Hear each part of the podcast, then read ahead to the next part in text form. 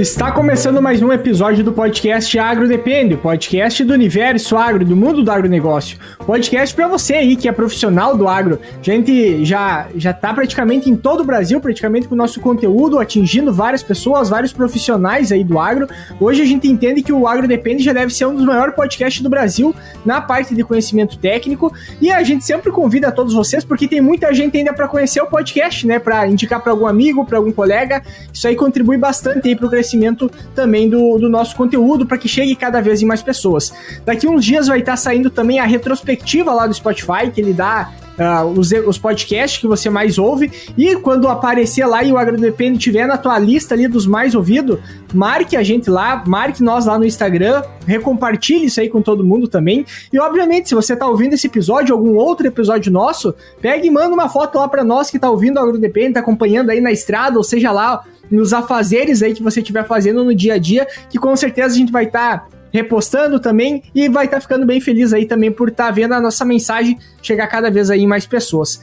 Iniciando então a apresentação da mesa de hoje, meu nome é Eduardo Sebastiani. Meu nome é Cassiano Sartor Decker e novamente conosco Adnei, chefe de pesquisa e desenvolvimento da Embrapa Soja, se apresenta para quem não te conhece. Meu nome é Adnei de Freitas Bueno, né? Eu sou entomologista, então trabalho aí com pragas de soja, da cultura da soja, já fazem aí 17 anos e desde o final do ano passado também tenho atuado aí como chefe de pesquisa e desenvolvimento da Embrapa Soja, junto com a equipe de gestão nova aí, né? E é um grande prazer estar aqui com vocês de novo. É até para quem quiser olhar também sobre os manejos de pragas da soja, que é um pouco que a gente vai falar hoje. Hoje a gente vai falar mais especificamente da lagarta, mas no episódio 155 a gente chamou aí o Adnei para conversar conosco sobre o manejo geral aí das pragas da soja, né?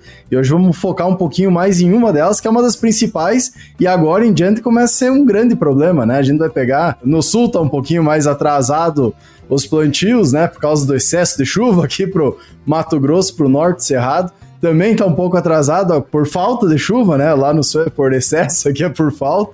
Mas a gente tem, é, principalmente aqui no Mato Grosso, diversos soja em diversos estágios, onde tem soja nascendo, tem soja que nem foi plantada, tem soja com 60 dias, né? Então tu vê que tem um pouco de tudo e tá começando os, os ataques de lagarto. E uma coisa a gente está vendo que muitas vezes as próprias biotecnologias, né, que, que as principais ferramentas de manejo, muitas vezes não estão conseguindo segurar tanto todas as lagartas, e também a questão dos controles químicos, muitas vezes, até pela questão de tecnologia de aplicação por um período tão seco, não estão também conseguindo segurar tão bem, e a gente está vendo um aparecimento grande de lagartas já nesse início, e tem toda a safra para correr, né? Então, até a gente gostaria de pedir para ti, Ednei, o que vocês, dentro da pesquisa, desenvolvimento, junto com o mercado também, estão vendo dessa questão da lagarta desse ano na soja, ferramentas aí que estão sendo utilizadas? Bom, como você bem disse, o grupo de lagartas é uma das principais pragas da soja, junto com o percevejo. A gente tem tido aí a, a biotecnologia, a soja BT, como uma grande ferramenta que tem auxiliado bastante no manejo dessas pragas. Entretanto, a soja BT não é para controlar todas as pragas. Ela tem uns alvos principais que ela tem controlado bem, mas existem um complexo grande de lagartas e algumas delas não são mesmo controladas pela, pela soja BT. Então o produtor precisa estar atento, saber o que é controlado pela soja BT, o que não é controlado pela soja BT, como a soja BT se insere dentro de um contexto maior, que é o manejo integrado de pragas, que é importante que ele continue uh, firme, forte no campo, integrando diferentes ferramentas de controle, onde uma delas é a soja BT, mas você tem o inseticida, a, a própria a, o uso de controle biológico, que tem crescido muito no Brasil também, e algumas dicas também de como adotar a soja BT de forma correta uh, para que se evite problemas de resistência, porque se a gente adota ela de forma inapropriada, a gente acaba perdendo essa ferramenta muito rapidamente, né? Todo esse complexo dentro de MIP, dentro de manejo integrado de pragas, é o que a gente vai estar tá passando algumas dicas aqui hoje para os ouvintes. Até comentando, né? Acho que a gente tinha uh, falado no outro episódio, uh, isso que tu fala das lagartas muitas vezes não são todas controladas, né? Foi uma das questões, eu acho que aquela vez a gente até que foi estopim para te chamar para conversar, que estava ligado muito à questão de uma resistência que o pessoal estava achando da falsa medideira. Mas depois que tu nos explicou, tem todo tudo ligado com uma outra espécie que a biotecnologia não estava cadastrada e não foi desenvolvida para pegar, né? Também essa controlar essa praga e hoje ela está em todo o Brasil, podemos dizer, e continua sendo um problema, né? Sim, a Hackplusia nu, ela é uma falsa medideira, assim como a Crisodex, que é a principal a, alvo da sua GBT. A Hackplusia é muito parecida. E no campo muito difícil de ser separada a olho nu ali pro produtor que tá vistoriando a lavoura, separar as duas espécies, elas se confundem mesmo. Ah, então se pensava a princípio ali que era uma resistência de Crisodex includes, na verdade não é, a soja BT continua, inclusive o Crium AC continua muito eficiente para Crisodex, mas infelizmente a gente tem a Hackplusia nu, que não era alvo, mas era controlada, acabando aí como uma praga secundária que foi selecionada para resistência e com isso ela ocupou esse nicho, né? Já que o BT tirou a Crisodex e a Anticárcia da área, ao momento que ela é selecionada para resistência ali, ela acaba nadando de braçada ali e acabando ficando uma praga hoje importante, né? Além dela tem a Croccidosema porema, a broca das axilas da soja também, né? Ah, que também está resistente à CRI1AC, mas são é uma lagartinha, uma broquinha um pouco menos uh, impactante, tá? Mas uh, o produtor no começo também por ser soja BT, ele se assustou, começou a aplicar muito inseticida, mas ela não tem uma capacidade de dano muito grande. A nossa recomendação da Embrapa aqui é que realmente só aplique inseticida para essa broquinha se eu tiver 50% ou mais das plantas com ataque, que o que é difícil de ocorrer, mas o produtor às vezes se assusta, vê umas plantinhas bloqueadas ali e já quer aplicar inseticida para não correr nenhum risco e às vezes acaba abusando do uso de inseticida. Hoje, quando a gente fala de falsa medideira, principalmente, eu lembro que eu estava no meu estágio do técnico agrícola lá em 2014 e aqui no sul tinha dado, tava indo para finaleira soja, digamos assim, chegando na época de colheita, e tava dando muito problema de, de falsa medideira, e algumas falsa medideira até com uma coloração diferente, uma coloração mais escura, que elas estavam comendo até na vagem praticamente. Então, ela tava com uma, um comportamento meio que peculiar, né, para a condição normal dela. E aí já se levantou naquele momento, né, que poderia ser talvez algum outro tipo, e era bem no momento que se falava já de helicoverpa, se eu não estiver enganado, então já tinha aquela confusão do que, que era que estava causando todo dano. Aparentemente, parece que a falsa medideira realmente, em nível Brasil, ela é uma praga que aparece com mais frequência. Eu lembro que a anticárcia, um tempo se falava bastante, a lagarta da soja, só que depois de um tempo começou a reduzir a anticárcia, começou a aumentar muito mais a questão de falsa medideira, e segue sendo um problema como agora, mesmo tendo controle para crisodenses, a gente tem ainda a questão de dificuldade para controlar, a Hack Plus é no, que está mais presente agora por não ter um, um controle através da genética necessariamente para ela. E aí volta uma preocupação de novo e, e as aplicações para lagarta, que até pouco tempo atrás muitos produtores se esqueciam de aplicar inseticida para lagarta, né? Não, não era mais necessário para muitos, né? Aí começam os desafios de novo para tentar entender a dinâmica dessa praga e quais são as ferramentas para controlar, principalmente agora que a gente tem variedades que algumas toleram uma desfolha menor, outras toleram uma desfolha um pouco maior também, né? E aí tem esses pontos também em relação ao momento de controle e a dificuldade para controlar ela. Muito bem colocado, eu acho assim, independente das ferramentas que a gente tem para manejar pragas, temos aí já a soja BT de primeira geração por nove safras aí sendo utilizada, a soja BT de segunda geração com é, mais toxinas ali sendo colocadas no mercado, ainda talvez não com a, com a abundância da primeira geração ainda, mas ainda já disponibilizando aí algumas cultivares com essa nova tecnologia, controle biológico, novos inseticidas no mercado. A gente nunca pode esquecer que, uh, independente da tecnologia, de quantas tecnologias eu tenho disponível, eu preciso pensar em MIP, preciso pensar em associação de diferentes tecnologias. Identificação da pragas no campo é a base para se iniciar um controle. Quando tu vai no médico, ele não te dá um remédio. Ele, primeiro ele tem que fazer o diagnóstico, saber o que, que você tem, né? E saber exatamente o que, que você tem para escolher o remédio certo. No campo é a mesma coisa. Não basta saber se tem lagarta, a gente precisa saber qual é a espécie de lagarta que está lá em maior abundância para escolher o tratamento certo. Alguns tratamentos funcionam para crisodeix, não funcionam para raquiplusia, às vezes o que funciona para anticárcia não funciona para falsa medideira. E a gente tem às vezes uma falsa impressão ah, que a crisodeix, anticárcia a gente não tem mais no campo, que tem hoje é raquiplusia. Não é bem isso. O que acontece, na verdade, é que anticárcia eu não encontro ah, com tanta facilidade porque ela está sendo controlada, né? ela está sendo controlada pela soja BT de primeira geração ali, todas elas, na verdade. O que eu vejo parece, nossa, essa lagarta é a que está bombando no campo é a Raquiplusia por ela não estar tá sendo controlada pelo Crium AC, ela aparece em maior abundância. Mas se eu pego uma soja convencional ali, todas elas vão aparecer em bastante quantidade, entendeu? A anticárcia às vezes até aparece primeiro, tá? Então a gente precisa, assim, não controlar todas as lagartas, mas estar tá atento a elas, estar tá monitorando e aplicar inseticida apenas quando necessário, quando os níveis de ação ah, forem atingidos. A, a soja, ela tolera 30% de desfolha se for no vegetal vegetativo, 15 no reprodutivo, sem perda de produtividade nenhuma. Então, a, o produtor às vezes, ah, eu não quero ver minha soja desfolhada, mas ele não ele tem que lembrar que ele não vende folha, ele vende vagem. Aí a planta tolera 30% no vegetativo, 15% no reprodutivo, sem qualquer produtividade independente da cultivar. O que acontece é que cultivares de índice foliar menor, ou seja, cultivares que têm menos folha, ela vai continuar tolerando 30%. Só que 30% de uma área foliar menor é um valor menor. Então o número de lagartas pode chegar naquele 30% mais rápido. Porque a lagarta come a mesma coisa daí, independente se ela tá numa soja de muita folha ou numa soja com pouca folha. É o que acaba causando muitas vezes um, uma complicação, vamos dizer assim, na cabeça do pessoal que pega, ah, mas como é que eu vou botar uma soja mais precoce e deixar a lagarta pegar, né? Mas é bem exatamente o que tu falou.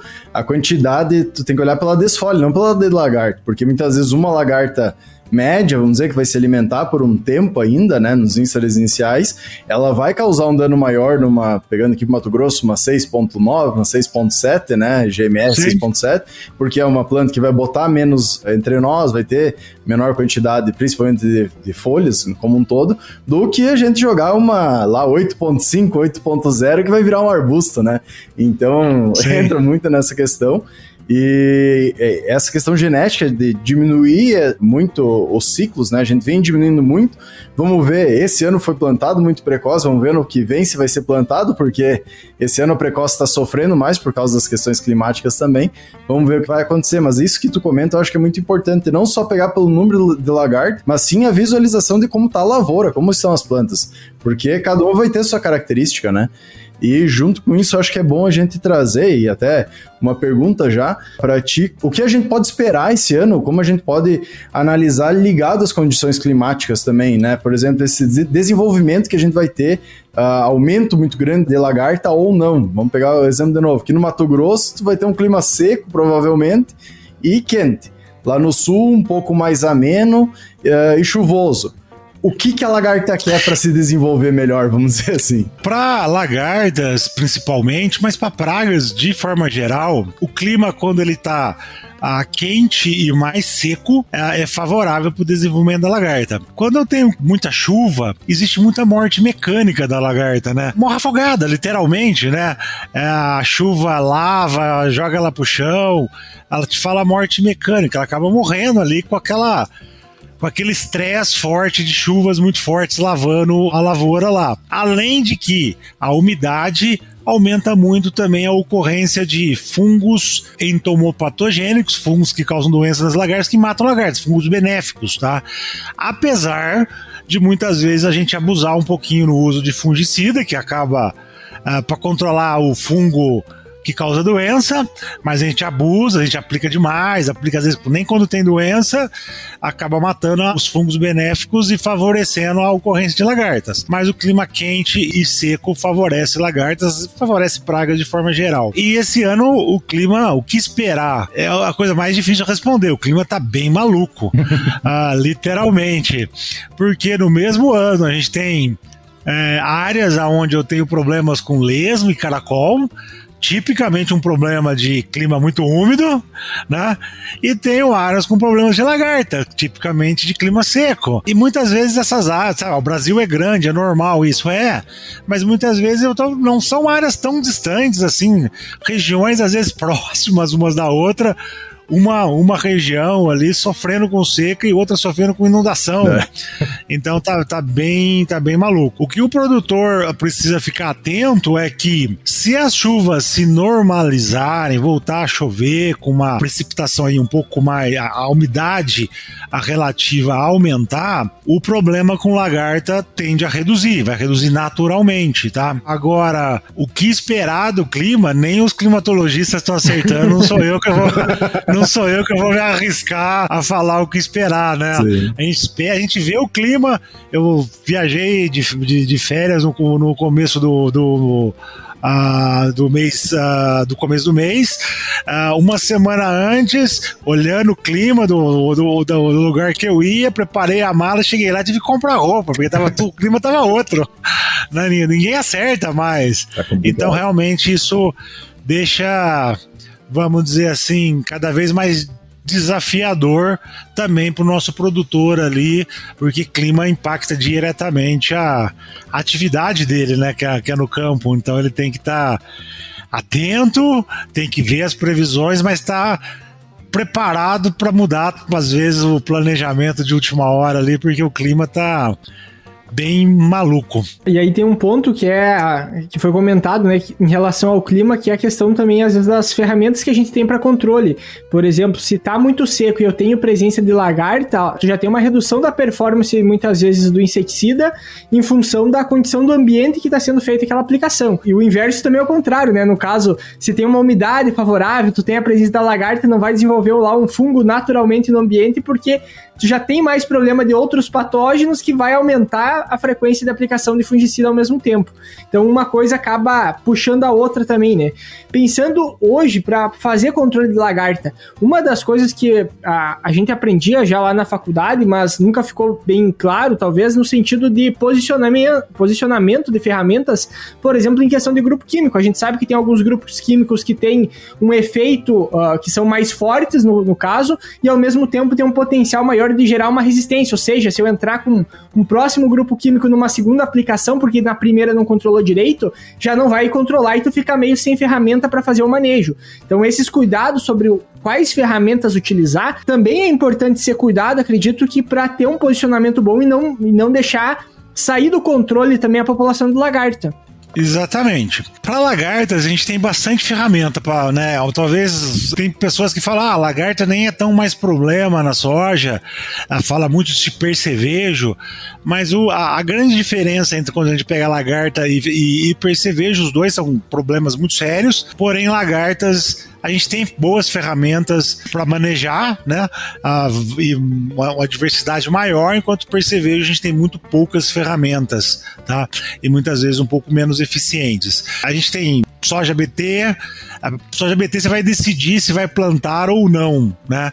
Então, se você está numa região onde lagarta é um problema frequente, é lógico, soja BT é uma, é uma ferramenta que você já pode começar plantando ela, mas nunca plantar 100% da área, pelo menos 20% da área, que é a área de refúgio para não dar resistência. Então, daí você escolhe lá um talhão, dois mais centrais da, na propriedade para tentar fazer com uma soja que não seja BT. É, inseticidas, é, tanto biológicos, né, fungos, bactérias, quanto inseticidas químicos, eles são sim muito impactados pela radiação solar, temperatura alta, degrada muito esses produtos, tá? E tem um momento certo de aplicar.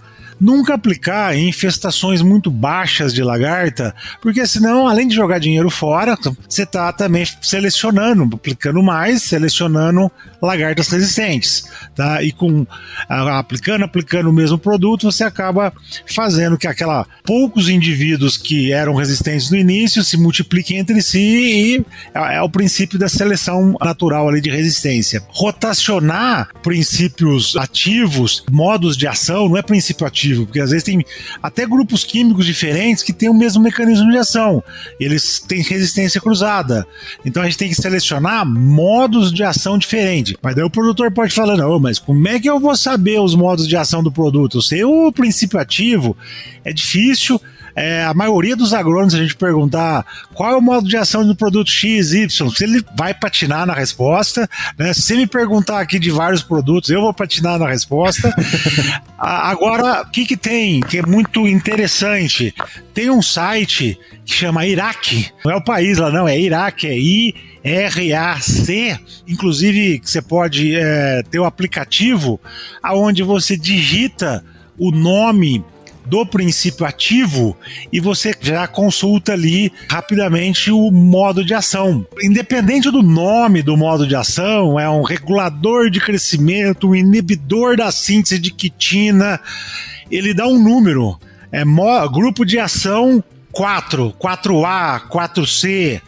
O que é importante o produtor é trocar aquele número ele nem precisa saber qual é o, é o, grupo de ação. Mas se ele usou um inseticida que é do grupo 4, depois ele não. Mesmo que seja 4A, ele não pode trocar. É, usar um outro inseticida que seja do mesmo número. Ah, se eu usei um 4A, eu posso usar um 4B? Não, é do grupo 4. Você tem que trocar para um 5, para um 10, para um 20, para aqueles que há uma outra opção. Fazendo isso, tá? É uma maneira de não deixar os resistentes crescerem demais no campo. E é muito importante isso, rotacionar modos de ação diferenciados. E se tiver muito a temperaturas altas, tentar fazer aplicações, porque hoje o que a gente vê muito errado no campo, isso não é só para lagarta, é aplicações no meio do dia, em horários que nem a gente consegue ficar no campo direito. Imagina o coitado do inseticida lá, ele acaba sendo de, né, é, degradado pessoal hoje consegue aplicar porque tem o ar-condicionado bufando, né, no, no pulverizador. Exatamente. Então a gente precisa procurar horários melhores para aplicar ali, porque senão é, você está pedindo demais o inseticida um biológico ainda mais. Então, tentar horários mais úmidos, um pouco menos quentes ali e fazer a aplicação na hora certa. Se é um regulador de crescimento, se é um biológico, tentar aplicar com uma, quando eu tenho uma população de lagartas um pouco menores. Tenho produtos que têm maior choque, que daí podem ser aplicados em populações um pouquinho maiores, de lagartas maiores. Então, conhecer o modo de ação, conhecer se ele mata lagarta maior, menor, lagarta maior, é importante para escolher o, o tratamento correto quando for preciso. Acho que é interessante a gente trazer, eu abrir esse é, www.irac-br.org. É esse Iraque. E quanto conteúdo tem, né? Não fazia ideia que existia esse, esse site. Acho que seria legal até aproveitar. Eu não sei se é um site da Embrapa, eu vejo que tem a participação de várias empresas embaixo aqui, mas creio que a Embrapa deve estar junto aí né, no desenvolvimento dele, pelo menos. Uh, se tu quiser dar uma palhinha de mais ou menos um pouco de tudo que tem, até para o pessoal às vezes não sabe que tem essa baita ferramenta na mão, tá disponível e não tá utilizando, né? O Iraque é uma é um, é um comitê mantido ali pelas próprias indústrias ali que uh, são associadas, contribuem, e o objetivo dele é justamente trabalhar com questões de resistência para que as ferramentas existentes tenham vida mais longa, né? Porque se a gente não trabalhar a resistência, a ferramenta tem uma vida útil muito curta e isso não é bom para ninguém não é bom para o produtor, mas é lógico que também não é bom para a indústria que gasta uma baita grana lá para desenvolver uma ferramenta, põe no mercado, ela perde eficiência muito rápido pelo mau uso da ferramenta. Então, o Iraque tem essa função da conscientização, de passar o conhecimento ali, de usar as ferramentas corretamente para que a resistência não ocorra ou demore o máximo possível para ocorrer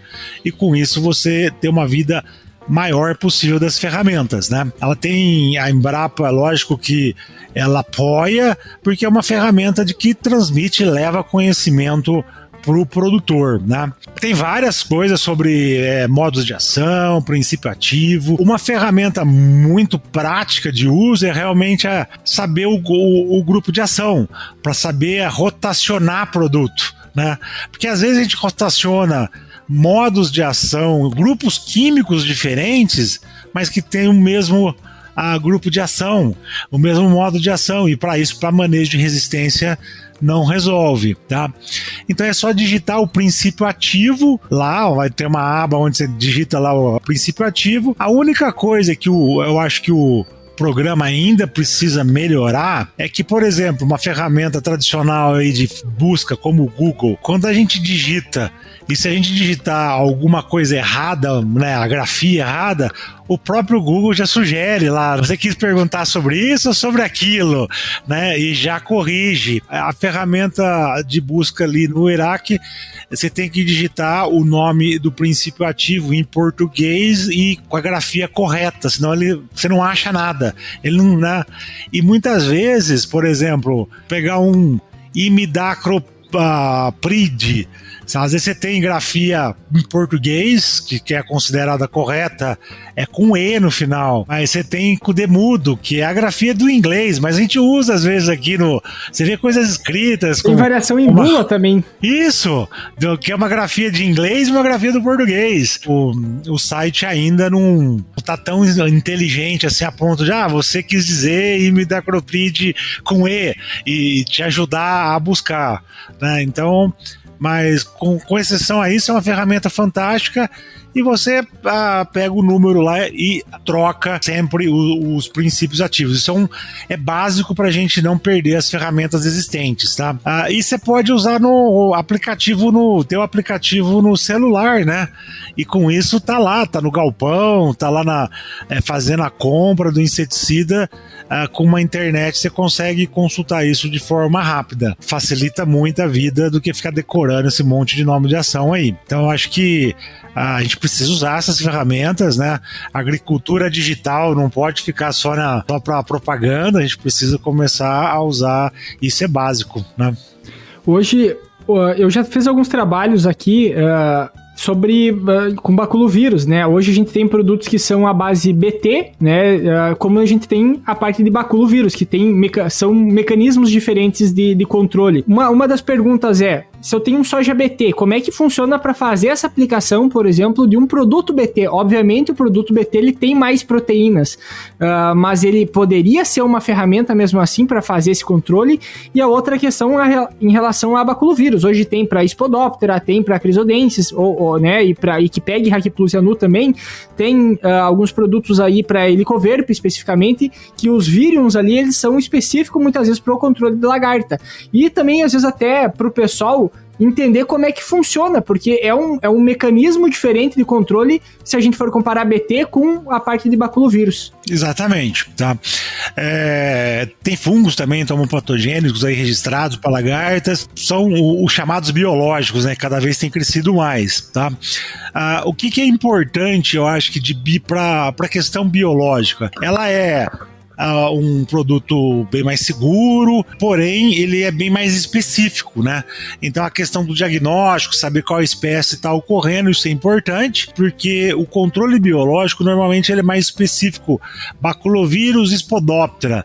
É, vai matar espodóptera. Pode até matar é, mais frugiperda. Pá, às vezes pode pegar cosmioides, a eridana, que está no mesmo gênero, mas o forte dela é para uh, espodose, não vai pegar anticárcia. Né? Uh, isso tem. E o BT né, é a mesma ideia do, da soja BT. Só que a soja BT é uma única uh, proteína que é expressa ali pela planta, o CRI1AC. Agora a soja BT de, de segunda geração já tem mais proteínas, expressa o CRI1AC, mais o CRI1, o 2AB2, mais. Uh, independente disso, o, os inseticidas BTs aplicáveis, normalmente eles têm mais proteínas, né? Ah, então no começo até teve, tinha uma grande discussão se deveria usar BT aplicável em área de refúgio, por exemplo, ou muito próximo, ou, ou mesmo na soja BT, tá? Tem muita gente que defende que sim. Eu, particularmente, a, a poder pode, mas a gente tem várias outras ferramentas de inseticidas. Eu, se eu quero usar um, inclusive um biológico, eu posso usar o vírus, posso usar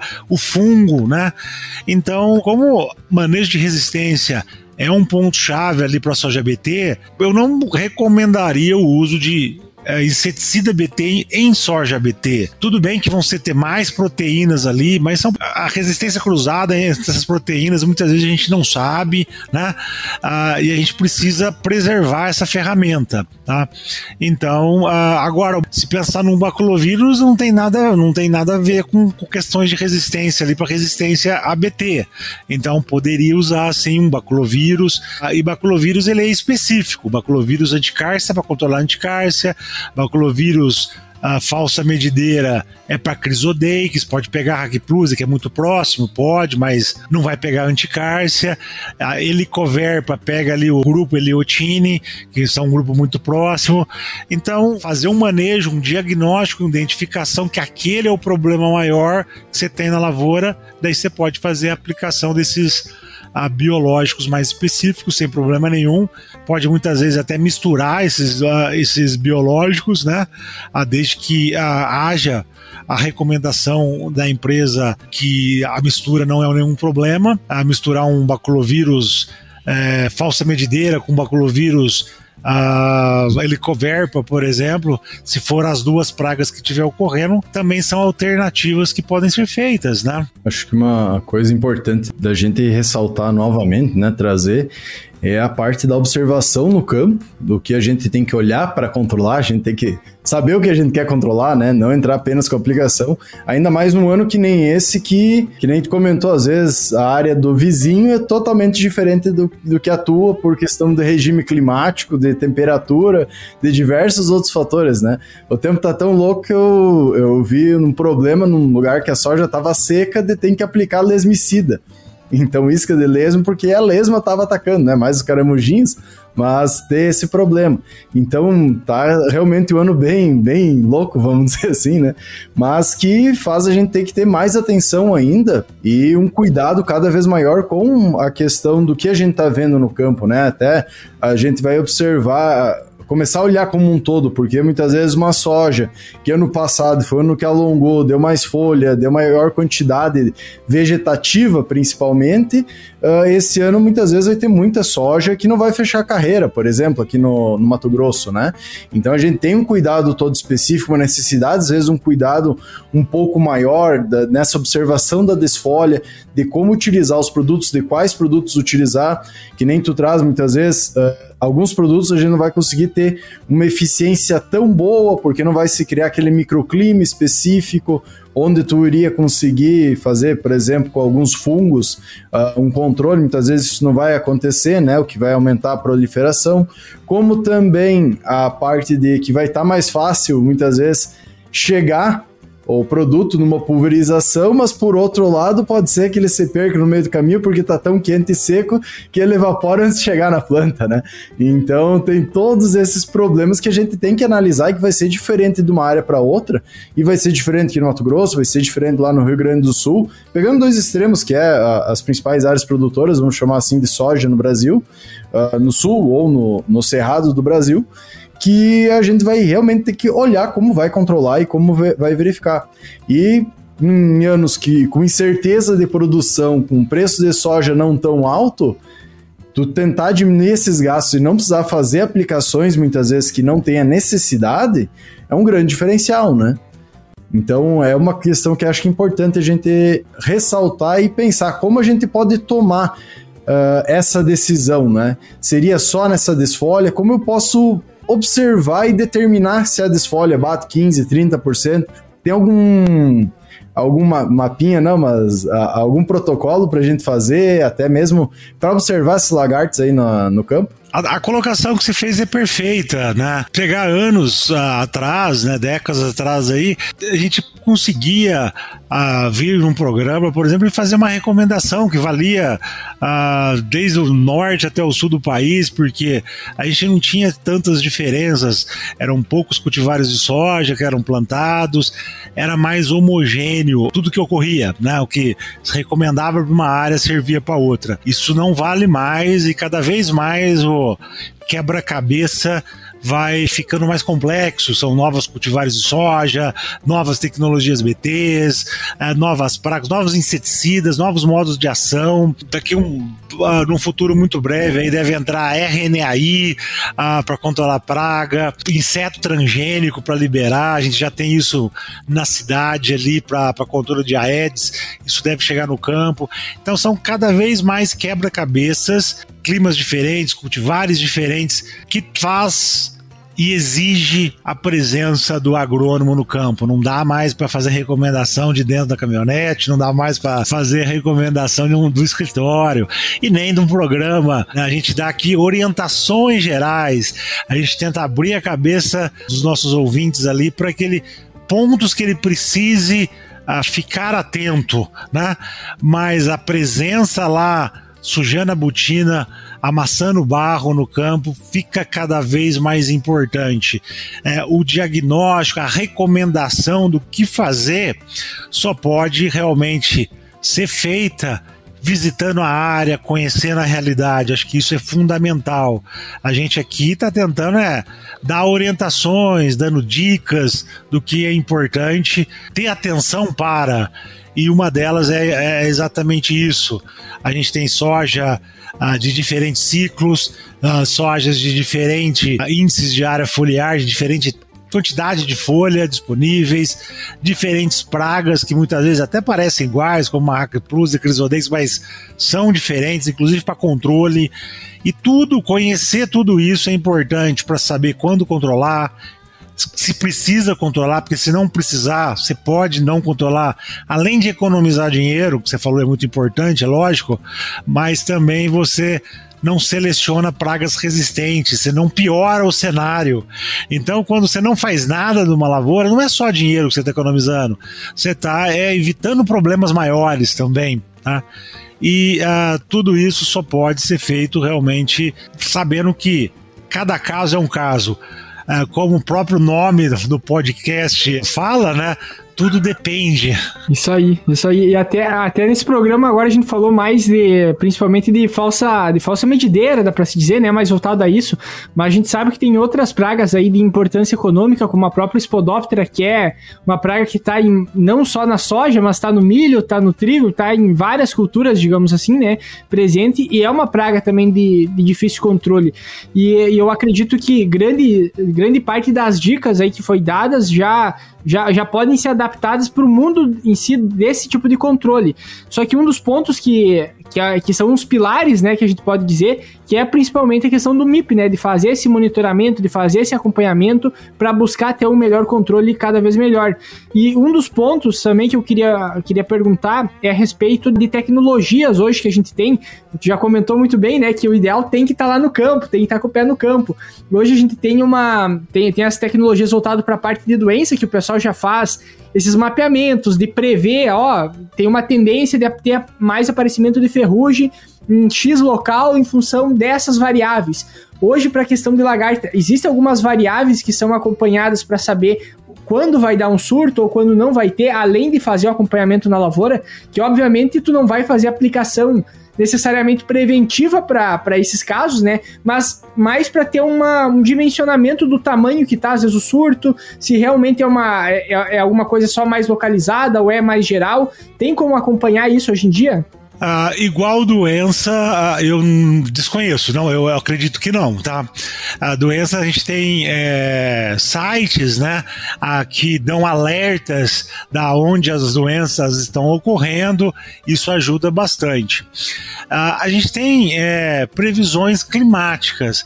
As previsões climáticas estão diretamente relacionadas com as chances de ocorrência, mas são chances. Clima seco, clima quente, ele é favorável para lagarta. Mas tem que ter lagarta lá, ela tem que estar tá lá para se desenvolver, né? Então não, isso não.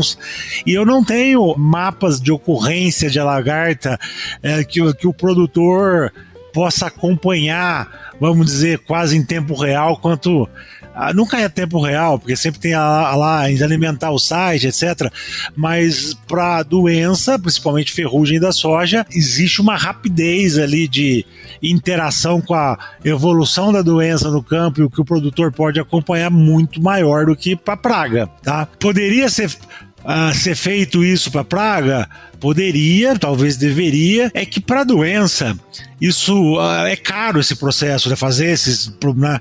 Só que para doença, se eu não aplico no início, o controle de, de, ferrugem, ele, se fizer preventivo, mas muito preventivo, o produto ele tem uma vida curta, né? Então é sempre eu tenho que fazer preventivo no início da infestação, ou seja, eu apliquei a doença chegou, daí o produto está eficiente. Então, por isso, esse, esse monitoramento talvez seja até mais importante. Como praga é curativa, o inseticida sempre vai matar a praga existente ali no campo, talvez o custo-benefício disso não atraia tanta atenção de ser feito. Porque daria para ser feito. Não é feito, talvez, eu não sei bem o porquê. Agora, existem ferramentas, a amostragem com o pano de batida é que o produtor tem o diagnóstico certinho se ele precisa controlar ou não. Mas isso é caro? Não, mas gasta mão de obra. Mão de obra é cara, tá? Uh, e, e, e, às vezes escassa. Mesmo o produtor quiser pagar, às vezes ele não encontra pessoas para trabalhar e fazer aquele serviço no campo. Então, além de cara, ela é uma coisa complicada hoje. Em qualquer atividade no meio agrícola também, a mão de obra e mão de obra qualificada. Existe armadilhas da base de feromônio, há vários tipos de armadilha hoje disponíveis no mercado. Elas não substituem a amostragem, mas elas ah, elas podem sim funcionar como um sistema de alerta. Ah, se eu não estou coletando nada na armadilha, que é uma, um sistema amostral mais rápido de ser feito, vamos dizer assim, eu não preciso estar tá tão atento assim, eu posso estar tá um pouquinho mais tranquilo. E a armadilha ela, ela pode funcionar como um sistema de alerta para qual área e a intensidade que eu devo ir lá e conferir com o pano de batida, tá? Ah, eu só não sei dizer, e talvez esse seja o grande gargalo ainda da armadilha, que o preço disso também é, não é tão barato. Né? Então não é tão usado ainda no campo a questão de armadilhamento para praga, que poderia sim ser um sistema de Uh, alerta às armadilhas para poder dizer aonde precisa ficar mais atento ali para amostragem ou não, tá? Uh, mas uh, hoje o produtor ele precisa contar infelizmente, com, com o serviço dele mesmo, atento para as áreas dele, porque não existe esse serviço assim comunitário de sites oferecendo isso ainda. Espero que talvez um futuro próximo isso possa existir. Eu ia comentar, tem até um trabalho que está sendo desenvolvido pela CCGL no Rio Grande do Sul, lá pelos pesquisadores, né? Eles começaram essa parte de doença e agora estão indo para essa parte principalmente para cigarrinho de milho, se eu não me engano, que a gente conversou com o Glauber Stimmer, e dele deu uma comentada que está tendo esse desenvolvimento, eles já conseguem fazer algumas previsões, até mesmo com uh, armadilhas uh, com câmeras e coisas, eu não saberia dizer. Uh, mas é bem interessante, tomara que venha, né? Que é uma coisa que auxilia muito e consegue ligar o campo com uma tomada de decisão mais assertiva. Uma questão. Mas você vê, mas você vê, tá vindo para quê? Para cigarrinha, cigarrinha, que é uma praga daí de, de se eu não controlar, eu não, eu não, eu não faço nada com milho, acaba com milho, entendeu? Mas, então ela, ela, por ser mais cara, ela exige, ela está sendo feita para uhum. problemas realmente mais que não tenham tantas outras ferramentas, né? Mas... É, ferrugem, ferrugem se, se, se instalar na lavoura, o, tra o tratamento curativo ele é muito fraco, né? É muito né? ineficiente. Né? Ah, como praga normalmente é eficiente o controle, a pessoa ela pode monitorar e talvez seja mais barato. Agora a cigarrinha, como envolve doença, complica um pouco mais. É uma praga mais móvel e, que tu e... tem como prever onde é que vai também, né? Que tem um, um certo padrão. Mas uma questão que eu acho que é interessante ligada uh, com essa parte de ir, ir no campo, né? Como, é, como tu comentou, amassar barro lá, fazer as vistorias. Hoje existe algum, algum aplicativo, alguma a gente fala tanto de aplicativos, né? Mas muitas vezes até para uma mensuração de uh, porcentagem de folha comida, vamos dizer, tu coloca. Isso existe hoje, está sendo desenvolvido muitas vezes. é algo que já foi tentado fazer? Não sei se tu que está dentro desse desenvolvimento real, vamos dizer assim, tanto de, de manejos e tudo mais, tem, existe algo como isso hoje? Existe algumas tentativas, né? Existe muita pesquisa, tem muita gente. Porque a, o grande gargalo, MIP, a gente tem vários dados aqui, do, principalmente no estado do Paraná, tem vários trabalhos, mostra o quanto MIP é eficiente, quanto isso reduz inseticida, quanto isso é bom, quanto isso é preciso. Mas ser tão bom, qualquer produtor que você mostrar, você mostra para ele e fala: olha o que você faz comigo, o quanto que você economiza de dinheiro, o quanto que você economiza de inseticida. Mas é tão bom, por que, que não é tão adotado quanto deveria? Né? A gente é crítico e precisa falar isso de forma sincera. Qual é o grande gargalo do MIP que não se adota? amostragem, mão de obra. Ainda é um trabalho, a MIP ainda exige mão de obra. E qual que é o grande gargalo então? Fazer essa amostragem de forma mais rápida, barata e precisa, não usando tanta mão de obra. Ah, hoje tem muita gente trabalhando ali, tentando fazer armadilha, tentando fazer é, imagem de satélite. Se tem algumas tentativas, mas confirmado, ah, provado que é eficiente e seguro, ainda não. Então, assim, hoje, é, aquele exame que vai falar mesmo com, que, que se qual é o problema, o que, que tem que fazer é o pano de batida.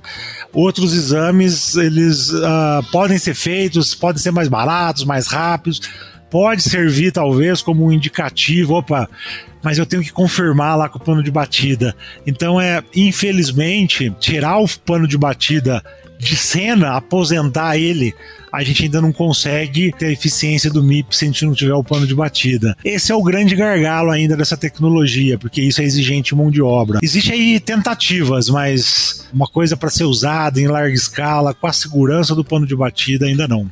Hoje, só, última, última pergunta. A questão das aplicações, por exemplo, para percevejo, a gente poderia em algum momento fazer aplicações nas bordaduras, por exemplo, da lavoura, para fazer um controle. Para lagarta, eu posso fazer essas aplicações mais localizadas para ter controle ou sempre vai ser em área total? A dispersão da, da lagarta no campo também não é 100%, então poderia. Igual se tem para plantas daninhas, né, aplicações dirigidas por que, que eu não tenho aplicação dirigida para lagarta? É possível.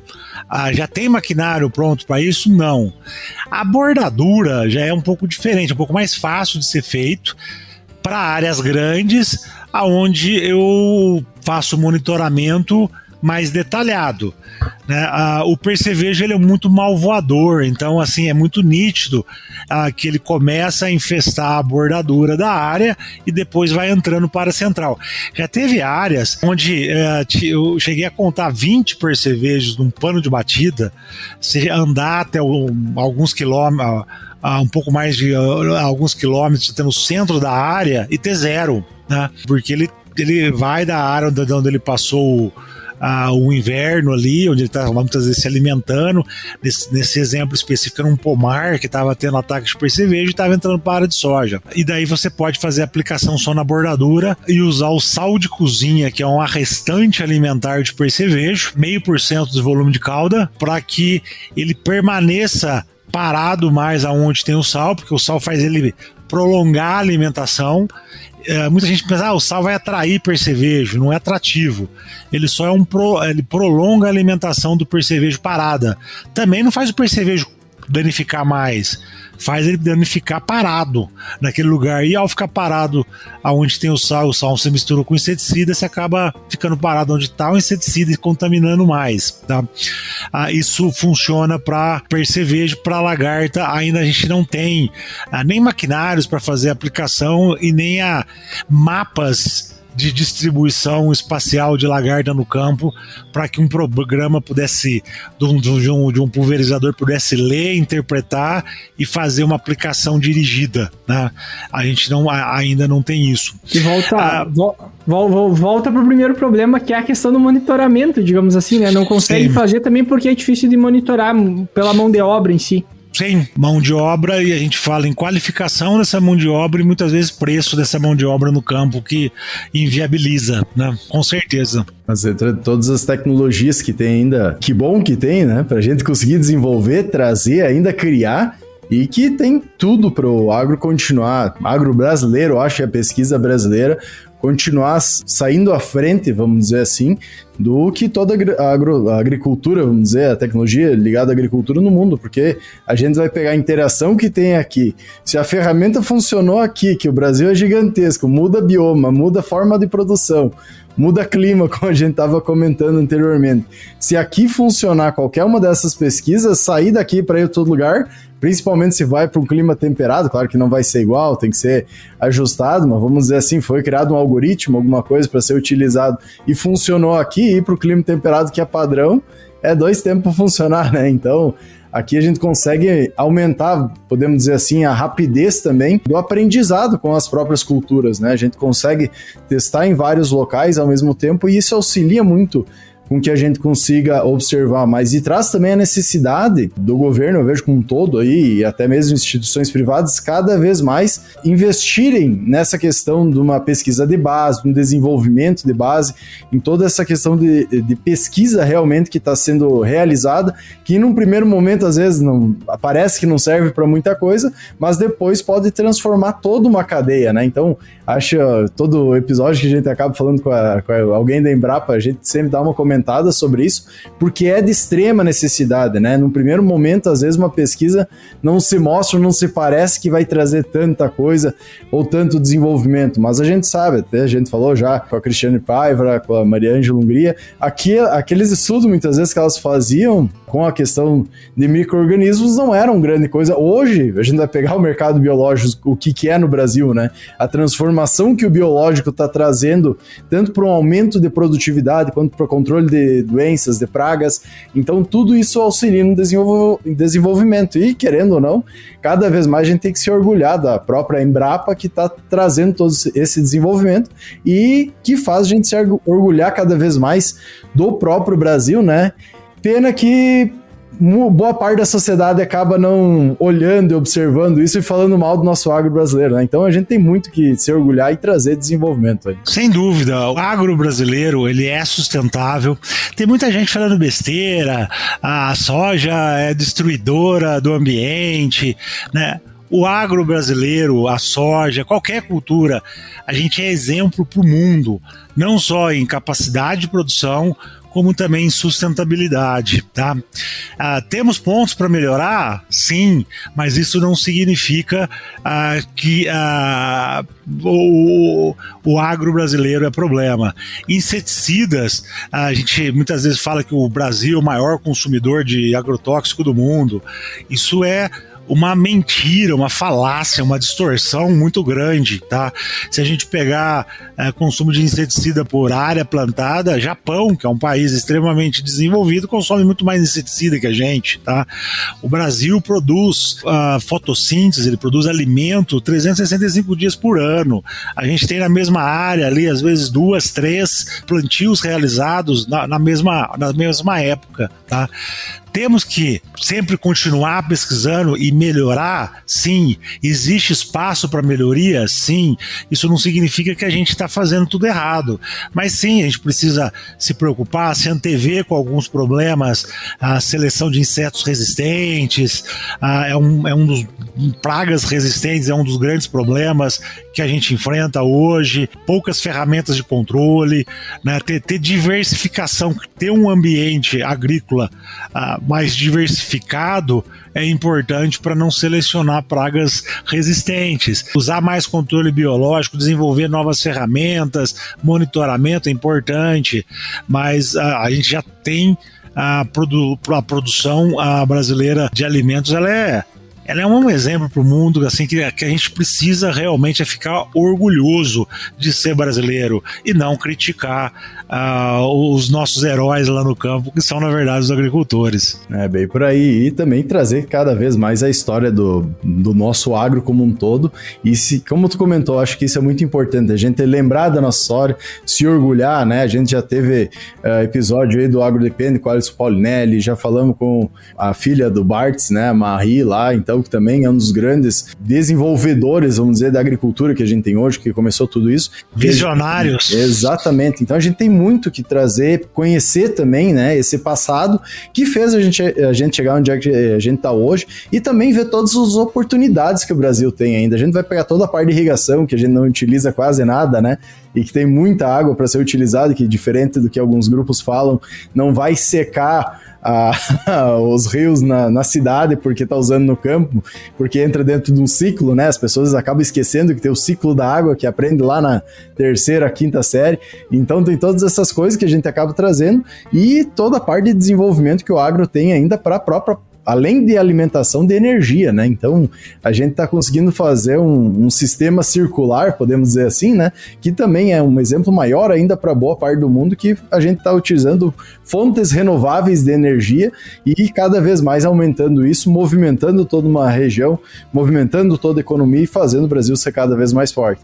Vamos ver agora se algumas questões ligadas, por exemplo, a ferro-grão, que vai, facilita o transporte, diminui a emissão de gás carbônico, todas essas outras questões que podem auxiliar em muito aí no desenvolvimento e também a diminuir nossa pegada de carbono começam a ser olhadas aí pelo governo com um pouco mais de cuidado e observação. Mas vamos torcer que cada vez isso aconteça mais, que toda essa parte dentro do, da pesquisa ligada ao agro, principalmente com a Embrapa, né, seja cada vez maior, as parcerias próprias públicas privadas, acho que tem tudo aí para a gente cada vez ser melhor. E, Adnei, dá um tempinho aí para tu dar teus, teu recado final, uh, indicar o pessoal também onde é que eles podem encontrar os conteúdos aí que vocês desenvolvem lá na Embrapa, pode ficar bem à vontade. Em primeiro lugar, eu queria agradecer, eu acho que é extremamente importante programas como esse que buscam levar conhecimento tá, para o produtor, para a dona de casa, a gente precisa levar conhecimento para o povo da cidade, que, que é os nossos clientes, vamos dizer assim, o cliente do agro, tá? Porque eles são, na verdade, o que decide uh, o que vai ser consumido, o que vai ser adotado ou não. Então a gente está do mesmo lado, né?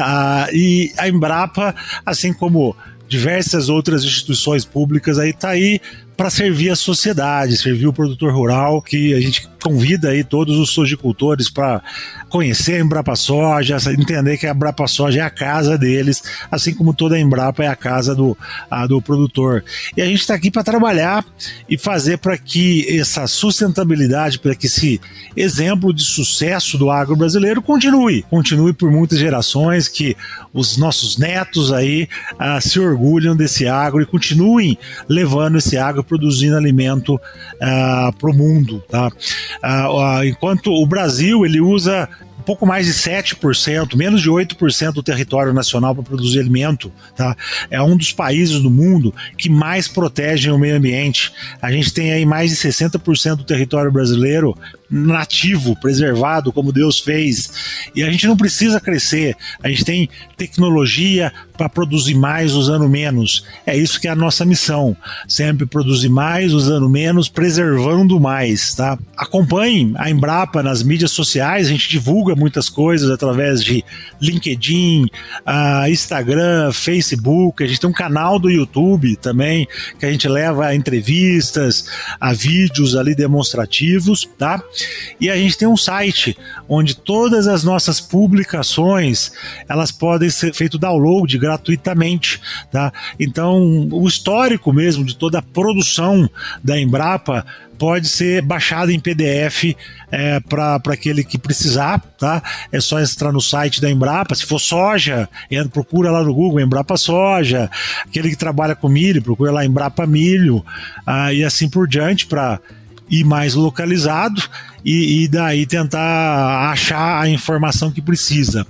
E a gente tem também um canal do saque, né? Às vezes é tanta informação, sites, o produtor às vezes mesmo os técnicos podem ter dificuldade de achar o conteúdo específico. Tem um saque onde ele pode. Eu precisava de informações sobre o problema ou sobre a cultura X, Y, Z, e daí a, a gente ajuda ele a encontrar o site uh, onde ele vai encontrar a informação ou às vezes faz o envio da, da publicação para facilitar, porque a gente gera muito conhecimento, gera muitas publicações, mas nada adianta isso se isso ficar na prateleira. A gente precisa realmente que a sociedade como um todo adote ah, as tecnologias geradas. Só assim, realmente, essas tecnologias e nossa missão é, é atingida, que é mudar, é impactar a nossa sociedade de forma positiva.